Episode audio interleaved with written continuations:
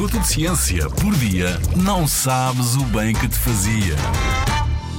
Os choques sabem esperar. Esperamos pelas férias, esperamos pelos resultados dos testes, esperamos que o bolo arrefeça para o podermos atacar à garfada. Para além de esperarmos, nós humanos conseguimos praticar o autocontrolo, ou seja, temos a capacidade de adiar recebermos algo se isso significar receber uma recompensa melhor, esperarmos mais um bocadinho. O que é que preferias? Comer agora uma fatia de um bolo qualquer ou esperar 15 minutos por uma fatia do teu bolo preferido? Eu cá escolhi a segunda opção.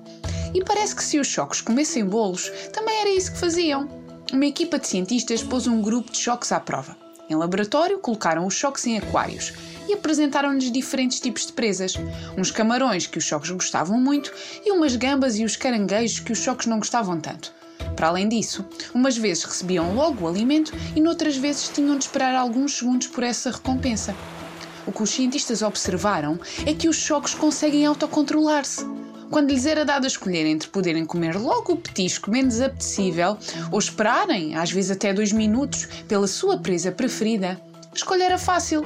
Preferiam esperar mais tempo pelo delicioso camarão do que esperar menos pela gamba ou comer logo o caranguejo. Lá os portalhões são eles. Até é caso para se dizer: quem espera sempre alcança.